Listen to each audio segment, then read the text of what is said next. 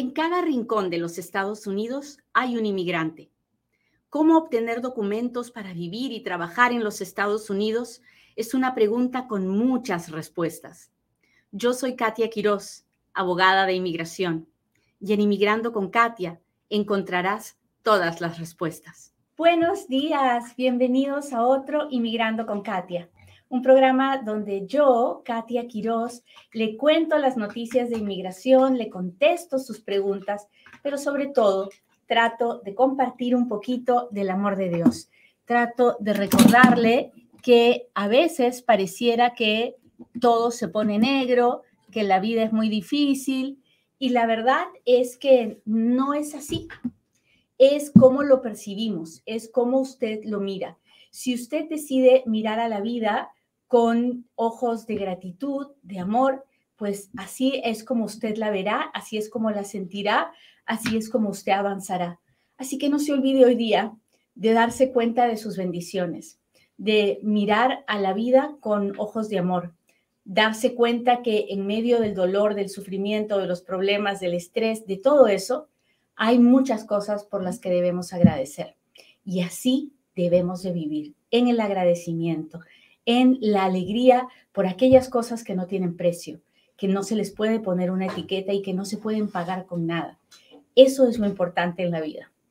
Muy bien, vamos a hablar de inmigración como todos los días. Este es el momento en el que yo le pido, por favor, que le machuque al botón de compartir y me, permite, me permita llegar a un inmigrante más. Hoy día quiero llegar a todos los inmigrantes que se encuentran indocumentados en los Estados Unidos. Si usted está indocumentado dentro de los Estados Unidos, este programa es para usted y es una buena noticia. Así que por favor, machúquele al botón de compartir. Si lo, si lo hace, póngame un dedito, póngame un corazoncito, dígame, Katia, ya lo compartí, cuénteme de dónde nos está mirando, ah, cuénteme qué le parece esta noticia, porque así cuando usted interactúa conmigo, el video se ve con más personas. ¿Qué está pasando? Pues déjeme contarle un poquito de la historia de lo que está pasando, ¿ok? Resulta que hace ya casi un par de años, el secretario Mallorcas, que es el mero mero de la inmigración, es el secretario del Departamento de Seguridad Nacional, que es el departamento que se encarga de controlar la inmigración en los Estados Unidos. Bueno, él viendo que no tenía los recursos ingentes, no tenía la cantidad de personas para controlar toda la inmigración indocumentada, hizo una lista de prioridades de deportación. Si usted ya había escuchado de esta lista de prioridades de deportación, por favor, levante la mano. Porque este tema de prioridades de deportación es un término técnico que usamos nosotros, pero que usted ha aprendido mirando y migrando con Katia, y que trata de a quienes se tiene que deportar. O sea, todos sabemos que cuando una persona está indocumentada solo por el hecho de estar indocumentada es deportable. Eso no es novedad.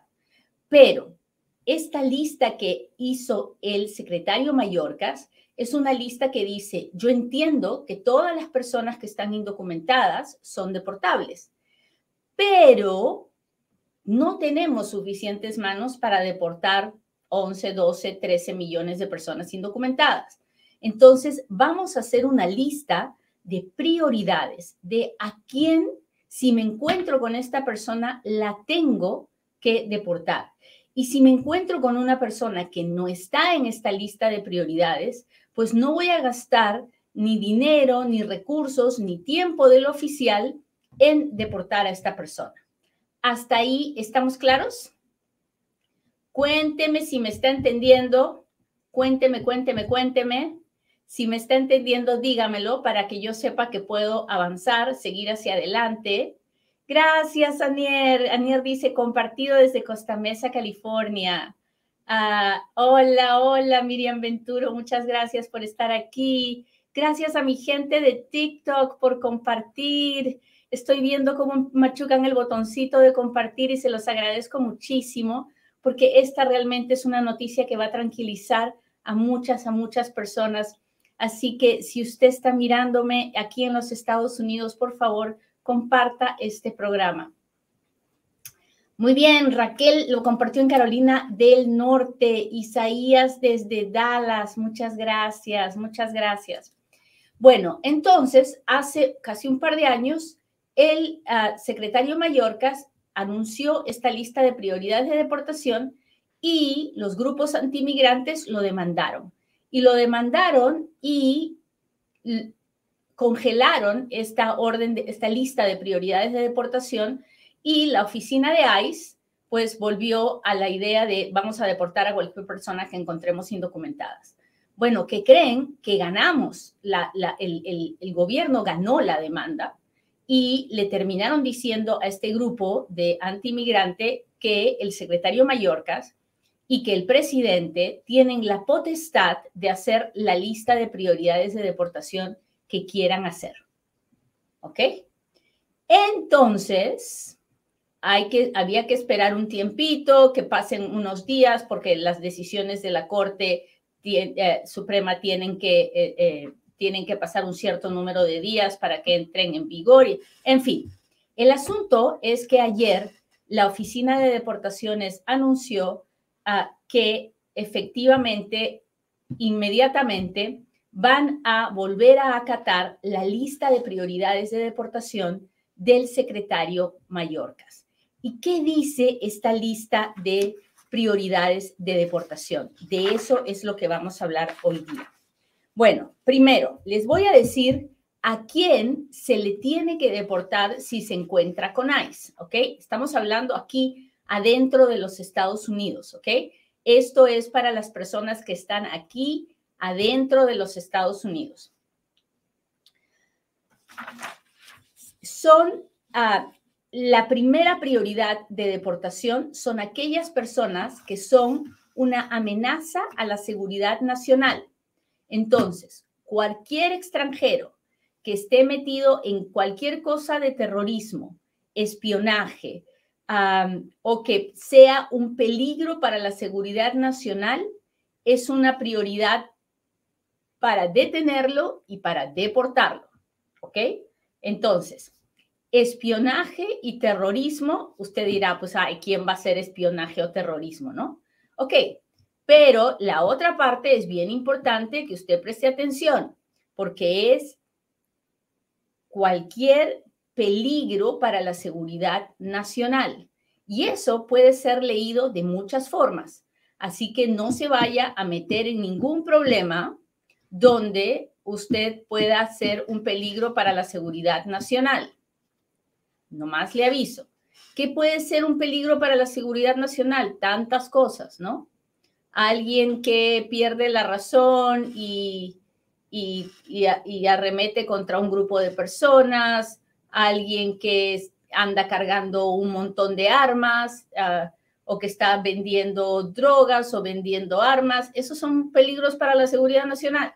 Así que mucho, mucho ojo pero por, esa es la primera prioridad, terroristas, espías y peligro para la seguridad nacional.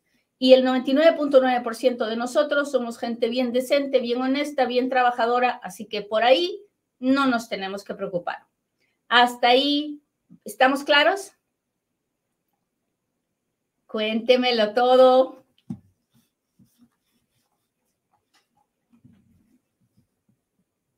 A ver, a ver, a ver. Martín de Hilario me dice saludos, gracias, gracias.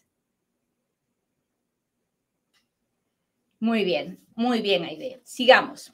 ¿Quién es la segunda prioridad?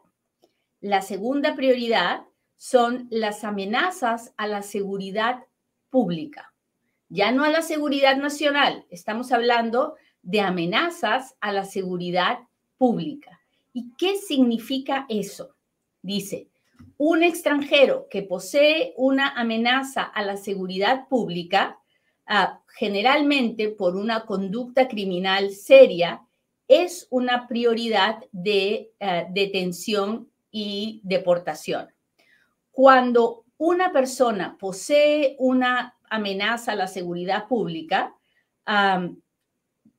tiene que haber una evaluación de toda la situación Por ejemplo, eh, hay que averiguar la totalidad de las circunstancias de lo que pasa en la vida de esta persona.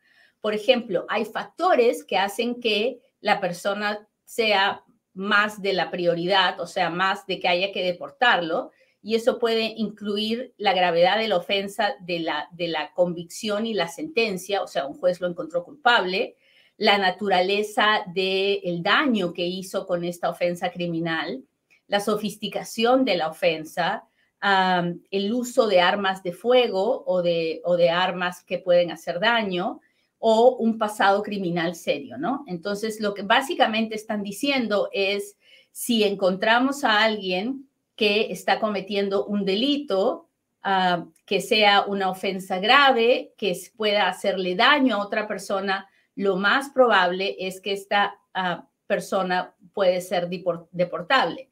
Ahora, hay factores que ayudan al extranjero que tiene un pasado criminal y los factores pueden ser la edad, si la persona ya es muy mayor, ¿no? Ah, que haya vivido mucho tiempo en los Estados Unidos, una condición mental que haya contribuido a que esta persona cometa este, esta delito, este delito, el estatus de la víctima, el impacto que causaría esta deportación si se sacara a esta persona de los Estados Unidos, por, por ejemplo, si al sacarlo vamos a dejar a niños sin papá, sin mamá, sin alguien que los mantenga,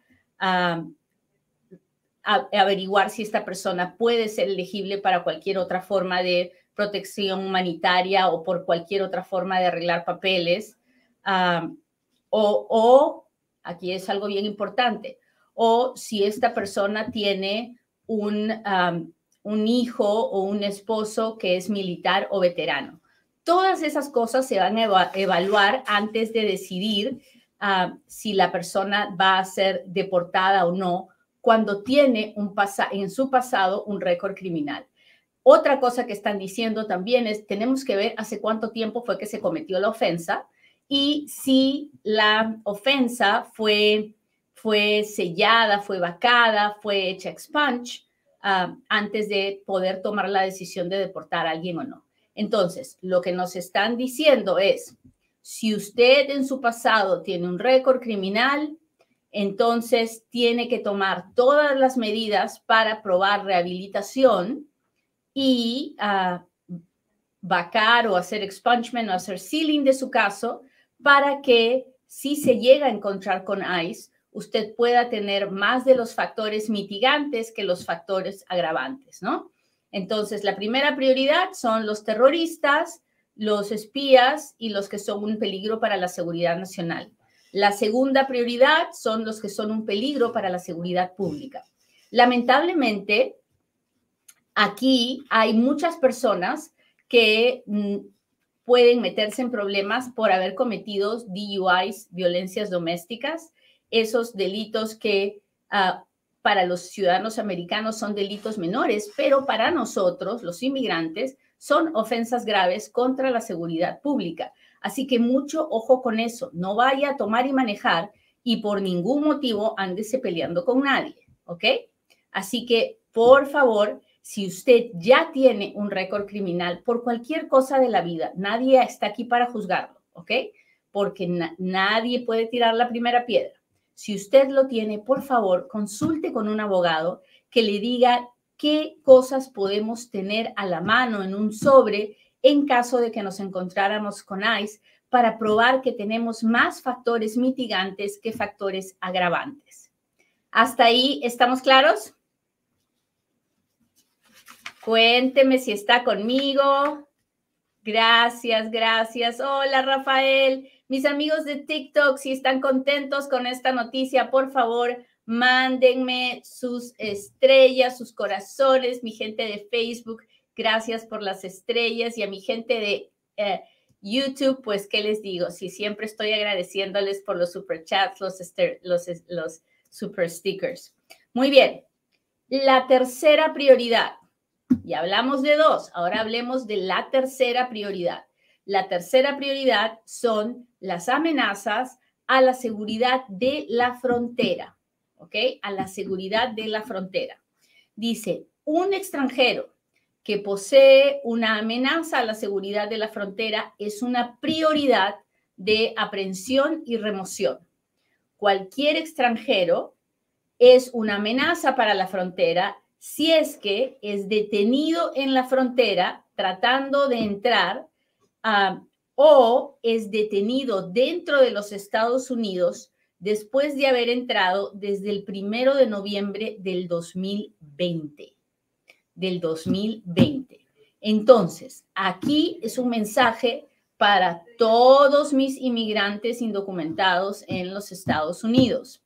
Para no ser una prioridad de deportación, usted tiene que llevar en su cartera cualquier documento, cualquier prueba de que usted llegó antes del primero de noviembre del 2020, porque si no, automáticamente será considerado una prioridad de deportación.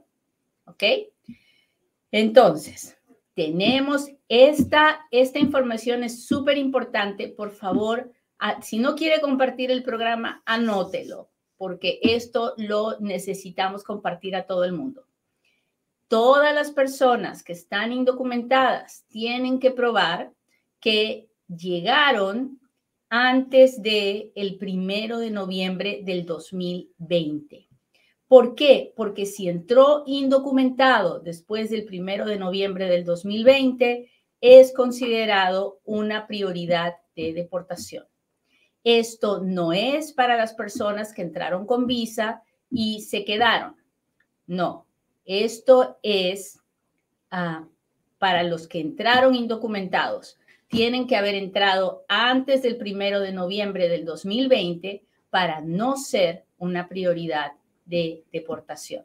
¿Qué tipo de documento? Bueno, si usted tiene una licencia de conducir y su licencia de conducir tiene una fecha de antes del primero de del 2020, ya la hizo, no necesita nada más. Pero si usted no tiene un documento de identificación que tenga una fecha de antes del primero de noviembre del 2020, le va a tocar cargar con algún bill de la luz, agua, del teléfono, con cualquier documento con cualquier bill o cualquier documento que tenga su nombre y una fecha de antes del primero de noviembre del 2020. ¿Ok? ¿Hasta ahí estamos claros? Cuénteme, ya le he contado las tres prioridades de deportación.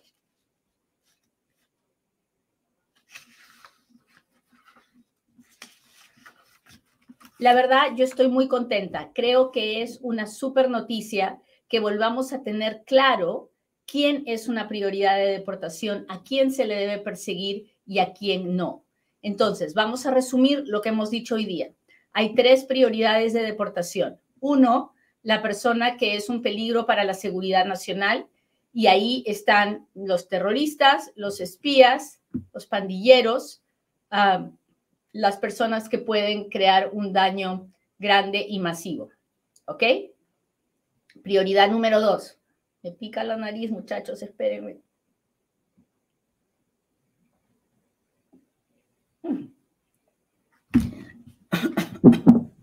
Perdónenme, perdónenme. Usted no lo va a creer, pero en el calor de Las Vegas hoy día está lloviendo y las alergias se me para. Muy bien. Primero, amenaza para la seguridad nacional.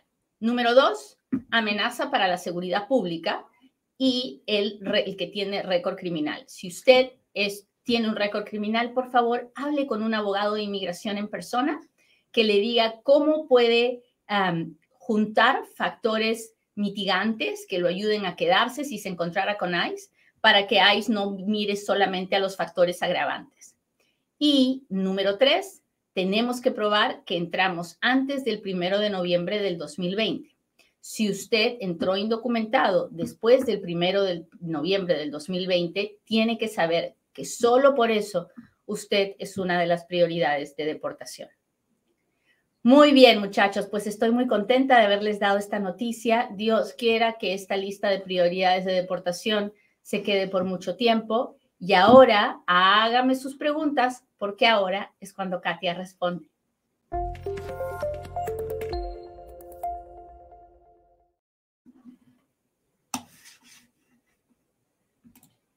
Muy bien, pues aquí estamos. Déjeme mirar si tengo preguntas en super chat o super sticker de mi gente de YouTube. Hola, hola, gracias por estar aquí. Déjeme ver.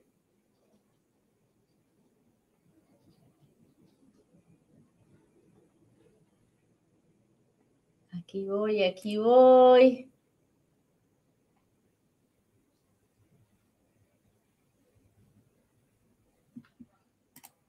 Dice, buenos días, abogada. Quiero preguntarle por qué no ha dado noticias sobre el TPS, no avisó para re-registración de El Salvador.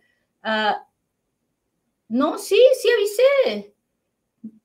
No lo habrá visto, pero sí, sí lo avisé. O tal, sí, sí lo avisé. He hecho, he hecho post de eso, pero de todas maneras, ahora lo reviso.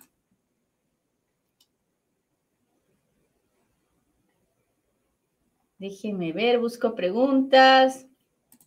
El cargo de posesión de sustancias ilegales por menos de un gramo es suficiente para la deportación. Xochitl, depende. Ah, depende de eh, eh, cualquier sustancia ilegal es, es una razón agravante para la deportación. Ah, si es menos de 30 eh, gramos de marihuana, hay un perdón a la hora que uno pide la residencia, pero Ah, si es cualquier otra sustancia, no hay ningún perdón. Ahora, ese récord criminal es un peligro para la seguridad pública, depende de cómo lo quiera ver el oficial de ICE. Así que creo que deberías hablar con un abogado de inmigración para ver si hay una forma de hacerle expunge, vacation o uh, sealing y tratar de mostrar rehabilitación completa, que ya no, no haces, no, que ya la persona no hace ningún tipo de drogas, en fin. Ah,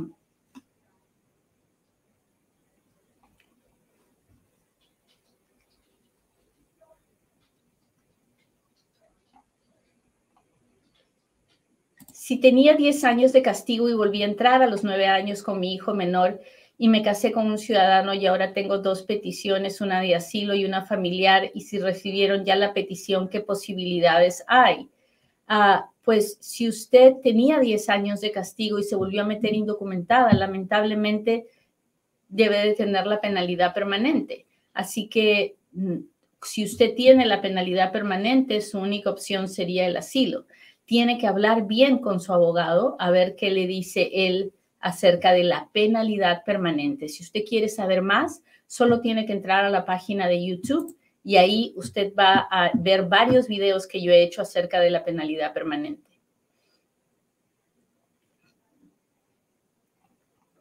Ah, sí, son excelentes noticias, muchachos.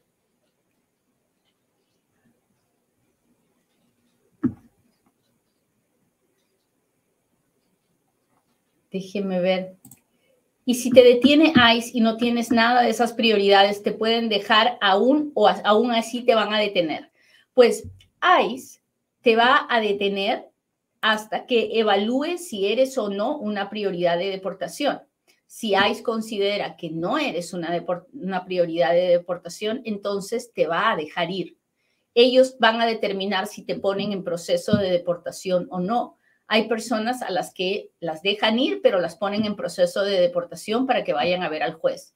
Y hay otras personas que se les va a dejar ir a su casa así nomás y aquí no pasó nada. Te encontramos, te revisamos y te mandamos para tu casa. Esas son las dos opciones de lo que va a pasar con alguien que no sea una prioridad de deportación.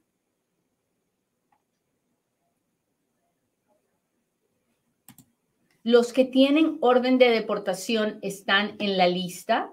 Ah, pues eh, de acuerdo a estas tres prioridades, solamente que pudieran catalogarlos como una, un peligro para la seguridad pública o si entraron después de la deportación, después del noviembre del 2020.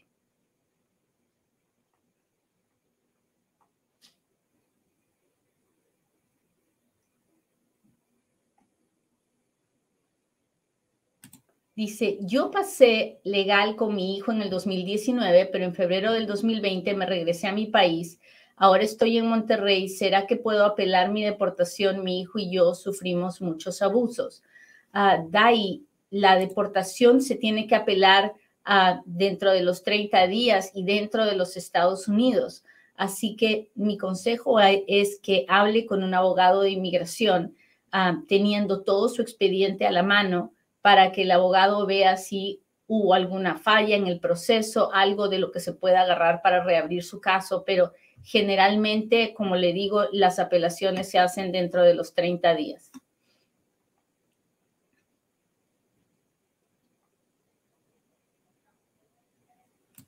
Abogada, soy de octubre del 2016. ¿Cuánto tiempo más para la visa U? No lo sé porque están entregando visas U para el 2016 y están entregando, y de, de plano ya debería haber, tener su permiso de trabajo de, la, de buena fe. Así que hable con el abogado que le preparó la visa U.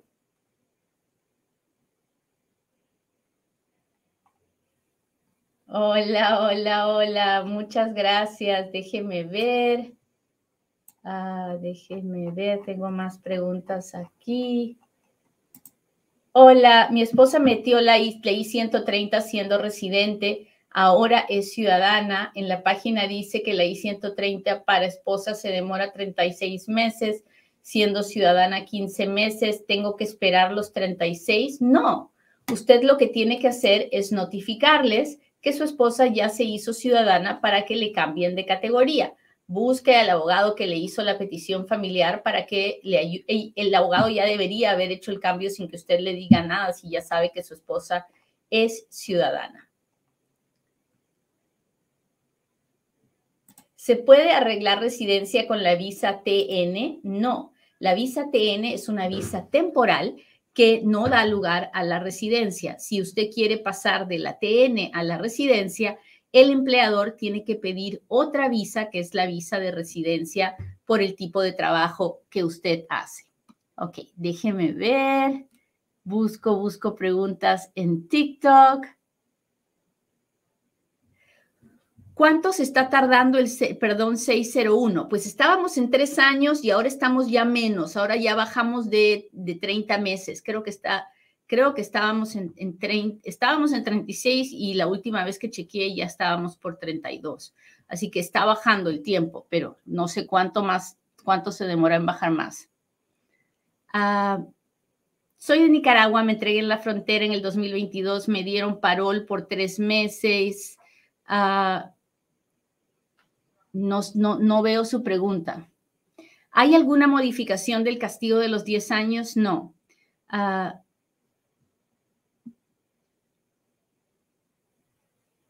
una petición por medio de mi mamá tres años atrás, 37 años, no casada, puedo ampararme con CBP, vivo en Nueva York. No, ninguna petición familiar te ampara ni te protege. Eso, eso hay que tenerlo bien claro. Las peticiones familiares no son una protección, pero tener una protección, tener una petición familiar es una manera de que el oficial de ICE sepa que usted tiene un camino hacia tener papeles. Ahora, es diferente tener la petición familiar de un ciudadano, ah, que es tu, tu papá, perdón, que es tu hijo, tu esposo, a tener la petición familiar de un ciudadano que es tu hermano o tu papá cuando tú eres soltero o casado, mayor de 21 años. ¿Por qué? Porque unas son peticiones inmediatas, las otras son peticiones que demoran muchos años. Entonces, cuando uno tiene una petición inmediata, el oficial de ICE sabe que esa persona ya está en un proceso y es ayuda, es un factor mitigante a la hora de pensar si la persona debe ser deportada o no. Y cuando uno tiene una petición de un hermano que todavía le faltan 10, 15, 20 años, pues no, no, no protege y no ayuda mucho, ¿verdad? ¿Qué tiempo dura la I-824? Tú que tuve que llenarlo para mis hijos, ya tengo tres meses esperando, en, esperando Texas la I-824 ah, puede, puede tardar de seis meses a dos años, depende de, de, de cuánta gente tengan en la oficina trabajando en esos casos. Ah, tengo orden de deportación y me quiero regresar a mi país, ¿cómo le puedo hacer? Tengo un año acá. Pues nada, usted se puede ir por carro, se puede ir por, por avión, si tiene su pasaporte, ah, puede irse como usted quiera. Me llegó carta para corte en el 2026 y carta de apelación. Ah, no entiendo. No le, si tiene corte recién para el 2026, entonces no se ha tomado una decisión en su caso. Si tiene, si tiene apelación es porque ya se tomó una decisión en su caso. Así que no, no entiendo bien su pregunta. Ah, quiero viajar dentro de Estados Unidos, pero mi parol está vencido, pero hice huellas, no tengo pasaporte, ah, entonces yo no le recomiendo que viaje. Ah, yo sé, yo lo sé, que hay muchas personas que están indocumentadas y viajan y no tienen ningún problema, pero creo que es muy desatinado arriesgarse porque usted se está metiendo en la boca del lobo. Los aeropuertos son la casa de la patrulla fronteriza y ICE camina por ahí como Pedro por su casa. Entonces, ¿qué necesidad tenemos de meternos en un lugar así? Ahora, para entrar a un aeropuerto, usted tiene que tener una forma de identificarse. Si usted no tiene su pasaporte, no tiene un ID, no tiene una forma de identificarse, por favor, no se meta a un aeropuerto. ¿Puede una I-130 aprobada sacar visa de estudiante? Sí, si la visa, si la, si la petición es, va a tomar muchísimos años, claro que sí. Ah, tengo una I-485, podría hacer papeles aquí, no lo sé, tendría que mirar sus documentos. Ah, ¿Qué pasa si paso de proceso de asilo a matrimonio? ¿Puedo regresar a mi país? Ah, si obtiene sus documentos a través del matrimonio, sí.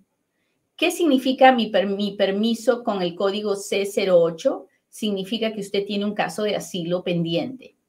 Ah, gracias, Isidoro. Gracias por las rosas.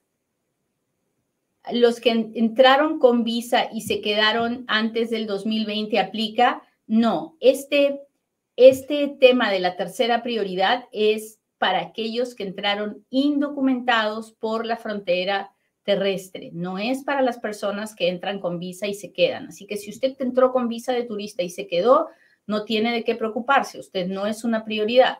Si usted entró indocumentado después del primero de noviembre del 2020, entonces sí tiene que preocuparse porque sí es una prioridad. Ah, Hola, hola, Flaquita, Carol, María, Ángela, gracias por estar aquí. Chela, ¿en qué fecha van los permisos de buena fe? Pues tengo amigos que están, yo no he recibido ninguno del 2018, pero del 2017 sí hemos recibido varios. Después de que me negaron el asilo, ¿puede mi empleador ayudarme de alguna manera? No. Ah, si viajo por avión para mi país con una orden de deportación, no me detienen, no le puedo decir que no lo podrían detener porque técnicamente pueden detener a cualquier persona que está indocumentada en el aeropuerto. Y es más, yo he tenido hace años ya, pero he tenido un caso donde una persona estaba yéndose a su país y lo detuvieron y fue todo un pancho, pero al final la persona terminó yéndose. Pero generalmente ya no lo hacen. Generalmente cuando ven que la persona tiene una orden de deportación y está tratando de salir a su país de origen o a cualquier otro país, generalmente dejan que la persona se vaya. ¿Cómo puedo pedir asilo ya dentro de Estados Unidos? Si usted está dentro de Estados Unidos y está dentro del primer año de haber entrado, usted puede presentar una aplicación de asilo político a la oficina de asilo Ah, de su jurisdicción. Tenemos varias oficinas de asilo en los Estados Unidos y cada oficina de asilo recibe las aplicaciones de ciertos estados. Ah, la reunificación familiar también aplica para gente que tenga visa de turista, siempre y cuando tengan su petición familiar aprobada. Sí, gracias por ese corazón tan lindo. Bueno, muchachos, me alegra mucho haberles dado buenas noticias hoy día. Espero en Dios que se memorice la lista de las tres prioridades, que mire este programa y lo comparta. Y conforme pase la semana, voy a ir dándoles pequeños tips de cómo estar seguro que no somos una prioridad de deportación para que nos mantengamos ahí y estemos más tranquilos. Que pasen un lindo día. Hasta la próxima.